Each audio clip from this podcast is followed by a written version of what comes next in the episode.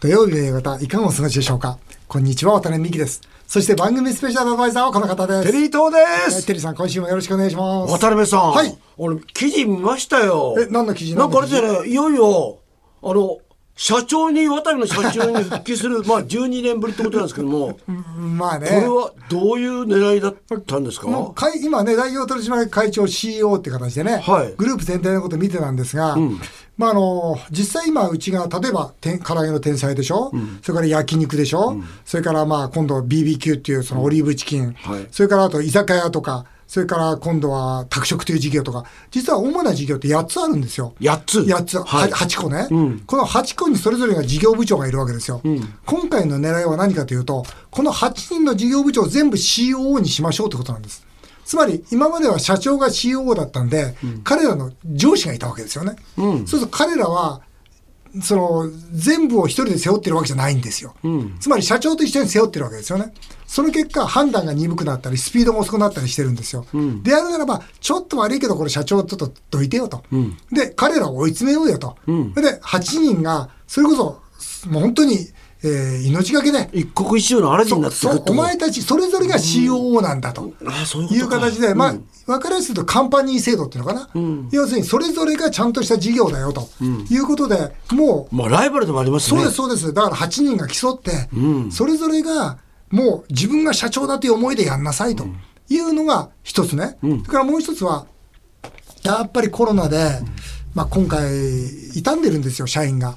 やっぱり2000人からの社員がね、1年半以上、まあ、まともな営業もできない。ということで、まあ、うちは首切りませんので、まあ、家にいてもらったりするわけですけど、家にいるのもやっぱり1年は辛いですよ。またあのスーパーにその出向に行っても1年は辛いですよ。ですでうちの子供たち、まあ、うちの社員たちね、このこの彼らを元気づけようと、で彼らのもっと寄り添おうということで、まあ、アルバイトから社長になった、まあ、清水という、まあ、今の社長ですが、彼にその人材部門全部任せようと。そして、えーこの今、傷んでる社員をもう一度元気にしてもらおうという、実はそういう狙いもなるほど。ってことは、清水社長はがい、今までも社長だったんですけども、はい今度は現場社長みたいな感じ。というかね、代表取締役はつけたまま、副社長、副社長はい、で、副社長なんだけど、その役割としては主に、その人材部門、要するにこの広報部門を守ってくれと、要するに全全方部門というか営業部門にいると、要するに一人一人がもう一本立ちしないから、まあ、とにかくこのコロナで、まあ、うちはね、最初、今期55%、コロナ前55%の売り上げでも赤字にならないっていう収益構造を作ったわけですよ。これ大変なんですよ。えどうやって作れたんですかだから例えば本部社員を3分の1にしたり、えー工場を再編したり、まあ、さまざまなことをやって、とにかく55%でもプラマイゼロっていうあー収益構造を作っても、これはギリギリだと思ったら、今20%ですから。だから35%開きがあるわけですよ。ああ、そうか。売り上げがね。そう売り上げがだから55%だったらいいんだけども、そうまだ、今は、コロナ前20 20%。うわ、しんどいなそうすると第一四半期だけで、まあ、営業利益で20億の赤字、でこのままいくとまた80億の赤字になるわけですよ。でこれをもう一度もう一段なんとかしなきゃいけない、っていうことも含めて、それぞれの事業部長に社長として立ち上がってほしいというようなそんな思いを込めてだから逆に大変だったでしょうっていうよりも逆に僕は大変っていうよりも本当にあの下に権限以上をさせてもらったというようなあそんな感じです。そんな中でですね、はいはいこのもう一つですね、大きな新聞記事でですね、渡辺のことに載ってるんですけど、はいはいワタミは社員は原則として接種すると、はいこれね、っていうふうに大きく出てるんですけども、はいはいそうですねこれはちょっと、まああのどういうことか。もちろんね、あの受けたい人だ、です、当然、えー受けたい人に受けてもらうということで、まあ、受けたくないという人は当然いるわけで、まあもちろんねいろいろその考え方ありますからねいろんな考え方もあるし、事情もあると思うし、そういう人たちには PCR 検査だけ受けてねと、僕ねあの、実際お店に行って思うのは、お客様同士で移るのか、従業員から移るか、2つに1つしかないわけですよ。まあ、それはそうですね。そうですよね。そうした時、お客様にとって一番安心できるのは、まあ自分たちの周りは大丈夫だ。もしくは自分も大丈夫だ。そしたら従業員大丈夫なのってことですよね。そうした時、従業員が、いや、2回、しっかりワクチン接種してますよ。それから PCR 検査で陰性ですよってことを、バッチかなんかで、表現してあげれば、お客さんも安心するわけですよね。なるほどねただ一方、そのワクチン打ったからってかからないわけじゃないですよね。どれごめんなさいはいそうするといやなんかあの中ではね、はいその個人的な事情もあって、はい2回接種しない方もいらはい今度ねアルバイトの方でもいらっしゃるじゃないはいはいはいですかそうする人はバッチつけられないじゃいないや、です PCR 検査。かあ PCR 検査 PCR 検査は陰性ですっていうのあはあつけられるじゃないですか。それはできますもんねで、PCR 検査は会社から支援ししてあげようと思ってるんですよ。なるほどその費用については。うんただこれ、11月ぐらいまでやっぱり、まあ、打つの時間かかりそうなんですまあそうですねワクチンもないですしねはいですから、まあ、 PCR 本格的に始まるのは11月ぐらいからだろうなと思って、日経新聞の方にお話ししたらですね、いや、非常にこれは面白いと。うんこれは一つの問題定義だと。ただね、その、僕が言って、言って、言っておきたいことは、その、今日も実はあの、例の、ここに出てきていただいた南さん。はいはいはい。ああの医学あお医そ者さんう、のドイツの国立大学の名誉教授、彼から連絡があったんですよ。はいこれ何かというと新聞見て、これ絶対いいよと。いいと、うん、なぜかならば、そのワクチンを打つことによって感染の率は下がると、で一番の問題は何かというと要するに症状が出ていない感染者だと、だからその人がそのワクチンを打ってることによってその症状が出ていない感染者である率が下がっている、ということは絶対的な安心なんだと、だからワクチンを打ってい打ったってかかかかるんだぞみたいなそういう議論があるけれども、渡辺さんのやってることは絶対正しいよと、いうことで、まあ、お電話いただきまして。ああよかったですねうん、本当にそのね、大学の名誉教授から、絶対これは正しいって言われるとよかったなと思って。ね、あとあれですよね、この記事が載ることによって安心ですよね、そうですね自分もそういう体制の中で仕事ができるっていうのはそうですね。んまあ、これはあの社員一人一人にも理解してもらって、まあ、圧倒的に推奨するって僕は言ってるんですが、圧倒的に推奨して、それでも嫌だよっていう人には、その差別なくね、そりゃそう PCR ですね検査で、あの補いたいなと、そのように思ってます。なるほどはい。はいありがとうございます。えー CM の後は夏休み財政破綻を考えようスペシャル。大暴落という本を出版された沢上ファンド創設者の沢上敦さんをゲストにお迎えします。ぜひお聞きください。渡辺さん肝入りの企画で定期的にこの番組で行っている財政破綻を考えようスペシャル。渡辺さんと古くから親交のあるファンドの創業者、沢上ファンドの沢上篤人さんが先日、大暴落という本を出版されました。そこで今回はこんな企画をお届けします。なぜ大暴落が起きるのか、その理由が詳しく知りたい。コロナショックで一時は日経平均も1万7000円を割れる場面がありましたが、現在は3万円手前と株価は回復しています。しかし、長期投資のパイオニアと呼ばれ、純資産3300億円の沢上ファンドの沢上さんは、この先大暴落が起きると指摘しています。前編の今回はその理由を伺っていきます。そして来週の後編は、そうした時にどうやって資産を守るべきなのか、その考えに迫ってみようと思います。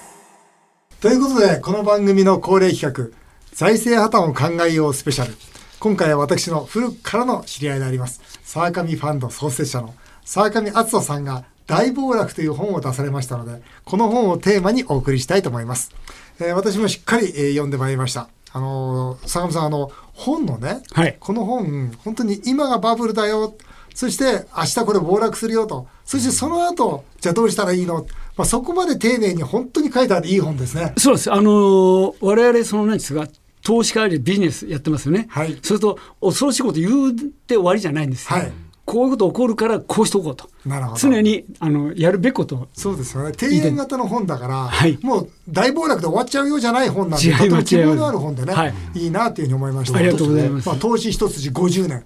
長期投資の神様、沢上投信会長であります。沢上さん、はい私あのお金大好きなんですけどそう よろしいですかどうぞどうぞ。テリーさんさっき名刺もらったでしょ、はいあの名刺をお財布に入れていてください これこれ金運ですねそう金運、えーまず前編はですね今週まあ来週までこれをやりたいんですが、まあ、なぜ大暴落が起きるのかということをですね、まず聞いていきたいというふうに思いますそして後半はですねじゃあその時まあ、テリーさんの資産をどう守ればいいかということで、その方法を伺っていただいて、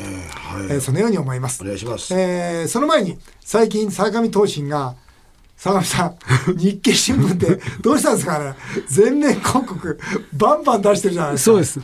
で、あれ、あの、広告、あいわゆるアドバタイズメントじゃなくてね、はい公に訴える。そう。もう世の中ちょっとおかしい。だから我々はこう考える。うんおかしいよと。その辺を強く言いたいんで、あの、実はこれ10回やるんです。そうですよ。だって、毎週のように出てきてますもん。そうですそうです世界の株価は実体経済を無視して上がり続けているそうで。すなんかおかしいと思いませんかみたいなね、意見広告をバンバン出してるんですよ。これは面白いのは、責任者の方の名前があ、、もちろん。ね、もちろん我々はもう言いっぱなしじゃないですからね。もう言ってることは責任持とうと。なんとか、ね管理部長誰だと そかうでねすそうですうん投資責任者誰だとか、はいなんかこう出てきてますよね。はいでも大暴落するって話は、はいこの番組でね渡辺さんがずっと言い続けてることですよね言い続けてだから一緒ですよね意見が嬉しい、うんはいもうねこでれふ普通に考えたら当たり前なんですよね。そうなんだよねたマーケットどっぷり使い伊藤さんもそうでしょ。どっぷり使ってると伊藤さんもそうでね、しょ儲けを儲けをもっと人にじゃね、まだいけるまだいける。もうね、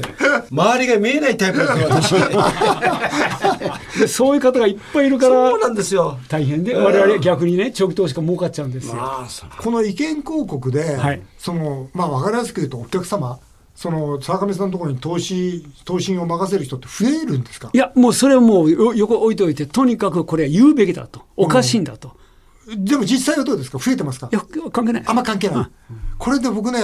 この広告見るたんびにね、これに共感して、じゃあ、沢上さんのところに投資に任せようと思う人が増えてきたとしたらね、日本はまだまともいいだな。んですよ、ま、渡辺さん、全くその通りなんですよ。うんうんまたでね、自分ら考えてるのは、まあ、これ、いずれ相当ぐらい先に暴落来ますわね来る、来た後に、ん皆さん、大混乱の中で、あ沢上言ってた通りだよなって分かってくれるんですね。なるほど本当、遅いんですよこの番組もそうじゃないですか、テリーさん。そうでしょだからね、今日は、この大暴落という本からですね、 この本当に暴落するのというところをちょっと聞いていきたいと思うんですが、まず、坂上さん、えー今はバブル崩壊前夜、はいつまり大暴落前夜だとはい指摘していますが、えーこれはなぜそういうおっしゃってるのかというのを簡単にご説明いただけますかこ。れ簡単に言いますとね、はいあの実際、世の中見見渡しても、景気良くないじゃないですか、よくない。所得増えてないですよね、ましてよね、このコロナでね。そうなんですよ最悪ですよ。そうよでこんな状態でどうしてこんなに株価上がるのよと、でこれもう簡単でねよ世界中がものすごいお金ばらまいてるんですで金ばらまいてあの株価だけ上げてる、まあ、債券の株価を。本当だよね。ほんで世の中ひ世界の人々ちっとも豊かになってないんですよね本当だよねそのギャップが問題なんですよ、もし世界の人々みんな豊かになりながら株価上がってるんだったら非常に健全、うんな実んで体実体経済を伴ってなねんで伴ってればいいおんです金をばらまいちゃうんですかなぜお金ばらまくか、坂上さん。これ簡単もうあのリーマンの時もそうなんですけどね、あれあのままバブル崩壊任せて自然体にしときゃよかったのところが銀行大銀行は大きくて潰せないとか、はいそういう論理を見てその銀行や企業を潰させない潰させないで来ちゃったんですよね、で来た結果としてそういう人を救うためにお金ばらまいたわけです、これちょっとね面白いんですけど日本のバブルあの90年入って暴落しましたよね、はいあの時も日本がやったの同じ政策なんですよ、つまり銀行や企業潰れたら世の中大変なことになる、失業が発生すると、うんそういうことで、その企業を潰さないようにやって、うんその結果、何が起こったかというとね、実はな日本のバブル崩壊で、あの資産デフレ、要するに、うし失った資産、土地と株価で起こした、それが1200兆円から1600兆円と言われるんですね、あの各研究家によって違うんだけど、うんつまり日本経済の2.2倍から3倍の富が飛んだんです。うんで飛んだいうけどそれはそのバブルのの踊ってた人たちが損しただけなんですよ、経済変わってない、ところがその踊って損した人たち、そういう人たちを救おうとしたから、無駄が起こってこと日本経済2.2倍から3倍のお金をね、むずーっとお金を放り込んでだからデフレになってるし、経済ちっとも良くない。なるほどね本当だったら、ね、そのそういう企業を救うんじゃそういう企業はもう自分で勝手に自分でね自分で自分のあの始末しなさいよと、で必要になったら裁判所に行きなさい助けちゃったってことそうなんですよ、これが世界やってるんですよリーマン起こった時もつ助けてるから、あの経済ってみんな生きてますわね企業も生きてますよ、ほんでバブル踊るのも自由だけど踊ったら始末は自分で片付ければいいわけですよ、今もそうだよね。今もそう本当はね、あの自由競争経済なんだから、自分で自分のことをけりつけないよそうですよね。ね、できないのも仕方ない、んでも昔からこれね景気が良くなって悪くなってありますね不況の効用って言うんです昔から、不況の効用っていうのは不況になると弱い企業力のない企業全部淘汰されていく、ことによって経済社会全体すっきりするんですよ、うんうんところが不況の効用となくしてきてるのが世界なんですね、この30年40年、お金ばらまけでばらまいたお金だけが溜まってって、それが債券や株価になってバブルになってるんです、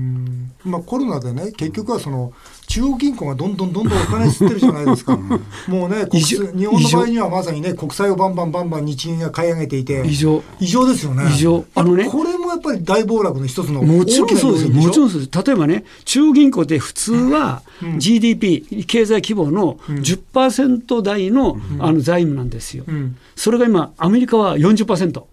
アメリカ GDP の、そうですねヨーロッパ中央銀行は60、ん日本は130%、日本経済の1.3倍まで日銀財務膨らましてるんですよ、これ、ものすごい無責任だし、どういう考えてるさっぱりわからん。本当ですよね。バブルが崩壊して地獄絵になるってね、この本にも書いてあるんですが、坂上さんが描く地獄絵ってどんなもんですかいやあのバブルに踊った人たちはみんなね、はい売りたいけども誰も買ってくれないからもう売りたい売りたいでどんどんどんどん株価は下がるわ、ほんで逆に借金は丸々残るんですよ、はい借りたお金は借金丸々残って自分の資産がどんどん減ってる減っていくで売れないいつまでたっても現金なるほどだから金はないわ、ね、これ借金は増えるわ、地獄ですよ、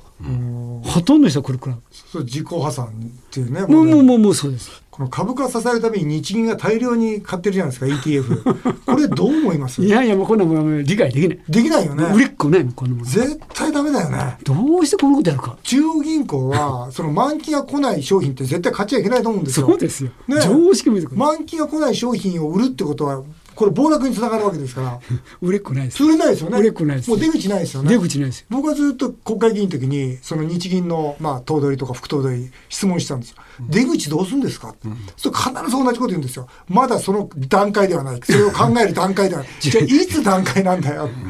売れっ子なら分かってんだからね。売れっ子なんですよ考え考えようがないんですよ。ないですよねだから答えないですよね。答えないですだよからね自分ね、暴落するでこうしとこうと言えるけど、日銀の ETF に関してだけ分からん。わからないですよねもう許せないというかもうもちろん許せないし、許せないですよねもうおかしい。これ長引けば長引くほど大暴落が大大大になるひどいんですよ規模が大きくなりますよねあ後がひどいですねそう思いますよね例えば年金なんかも皆さんね心配されてると思うんですよそうですよねこれ年金なんか株式運用されてますよねこれも危ないよねそうなんです。あんまりこれ言っちゃまずいんだけどもね。少し言っちゃっていいですよ。あの 年金運用、年金もボロボロになりますよ。なるよねあのリーマンの時に、あそこ必死で止めたギリシアとかポルトガルをね、何度止めたのは、ガタガタ崩れちゃったら、もうあっちこっちに幸せいく。外は年金はボロボロ、ひどい状態も、みんななってしまう売れないんだ。売れないもん買ってるから。もうひどくなりますよ。本当だよね。これもう一個言っとくとね、債券がもうどうにもならんうんもう債券これ、もう33年間、ぶバブルなんですよ、もう。いで、これ、これ債券触り出したら一方通行ですからね。この恐ろしさって、ほ今、今、現役したら誰も知らないんです。いや自分本当はもう50年世界で運用してるでしょあの70年から83年まではね債券地獄だったんですよはだって長期金利が10%台がずっと続いて、そうですよね瞬間16、18%ですよ、今、何パーセント、 い。ゼロ。ね、これがうん10%超えて16になってきた、うん。債券価格ボロボロなんて、まあそうなります紙切れですよ、それ、経験したしてない人いっぱい、それそういう人たちがみんな買ってるんですそよ。うなんですよね。そうすると未経験のことが起こった時にどうするか、はっきりしてるのはみんなようけかあの酒持ってるからみんなが売ろうとするからそうなんだよね、誰も買わないだからこのバブルって繰り返すんですよね。繰り返すんですよね。、ね、要するにその痛みを忘れた人が そうなんですよね、また登場してくるんですよそうなんね。でまた痛む。改めてその投資一筋の坂上さんにご質問させていただきます。はいこの先大暴落が起こる確率は何パーセントでしょうあ100%ですよ100パー当然、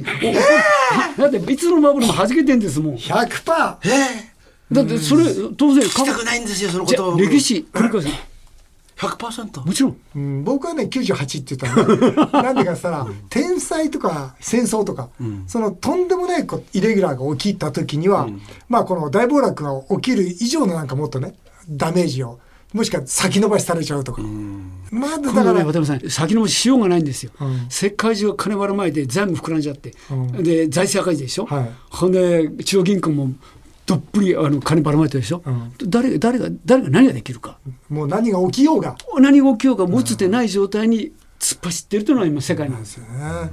えー難しい質問ですがテリーさんが一番聞きたかったことです、それはいつ頃だとお考えですかですよ。 わかんない。でも、そんなに長くない。だから明日でもいいし、1ヶ月後でもいいし、でも1年2年もないんじゃないかなと思いますけどね、もうあの秋に総選挙ありますよね、まあ、そ総選挙とかも総裁選もあるから、それまでは そんな近い。いやいやさそれは絶対引っ張るでしょいや、そうそう人間が引っ張れるもんじゃないんですバブル っていうのは。ああそうだとめみんなバブって言うんですよ、それ誰かが売り出してみんな売ったら、選挙だろう何にも関係なしに売りますよみんな、そうなんだよね。僕はね、一番やっぱりアメリカの金利の上昇がきっかけになでるんもじゃこれもないねかもうね、んささやき出してるじゃないはいですか、今23上歳がってますよねな。徐々にですけど、まだ本格的には上がらないですから、や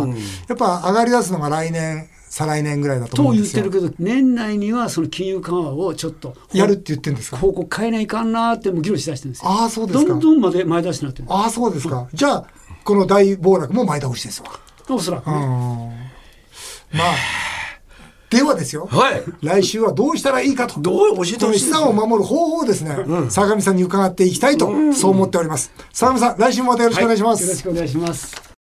さあ、続いてはメールを紹介させていただきます。お願いしますえー、埼玉市のラジオネーム、還暦おじさん、えー、バツイチ、還暦のバツイチですね。えー、ワタミの2代目の社長さんが60歳を過ぎてから再婚しそうだと聞き、同世代として勇気とロマンを感じます。いいじゃないですか。なぜモテるのか知りたいです。イケメンなのですかお金持ちなのですか再婚までの道のりを番組で応援していきませんか、 この間ね、この社長、元社長が、ええこのラジオ聞いてて、あはあもう僕に連絡してきて、勘弁してくださいよ。 なんでだって、まだほら、結婚してるわけじゃないから、多分あれじゃないかな、これ、なんかこれで、これで壊れるの恐れてんじゃないのかな。れれますね46歳だええすごい元社長63歳。いい、いい年の差だと思いませんかずるいですねちょうどいいですよねちょうどいいちょうど46ぐらい一番いいですね、はい、まあこうね、ご質問に答えるけど、イケメンではそんなにないと思う、お金持ちではそんなにないと思う、 だけど性格がいいんですよ、性格がうん、性ああ格とがいいでももう一つずずしいっていうのないですかちょっとあるね普通だと相手のね人生を考えると俺と結婚してももっと他にいい人いるんじゃないかって思うじゃないですかでもお俺俺と一緒だよってさ身勝手な男ですよね絶対身勝手な男だよ居酒屋の女将だからね大阪の相手はあそうなんなだのでうちの社員がびっくりしたぐらい美人だって言うんだからええほんと許せないよねあそうだから絶対大阪の居酒屋のね、おかみだったら、ワタミって知ってるじゃないですか。んね、だから、ワタミの俺は元社長だよって口説いたと思うんだよね、僕絶対。絶対そうですね絶対それはそうだ絶対ワタミ利用してると思うんいだよ。やしてますよまあでもいいやねまあいいいいいいんですそれが大事ですよ利用してもらってもありがたいですよだからあれだよずずしいやつがモテるってことですねさあ、それ、それは正しい。あっという間にお時間になりました。テリーさん、また来週もよろしくお願いいたします。願いします日本放送渡辺美希5年後の夢を語ろう。この番組ではリスナーの皆さんのメールをお待ちしております。メールアドレスは夢 5-1242.com 夢 5-1242.com お送りしてきました。日本放送渡辺美希5年後の夢を語ろう。また来週のこのお時間にお会いしましょう。お相手は渡辺美希でした。あなたの夢が叶いますように。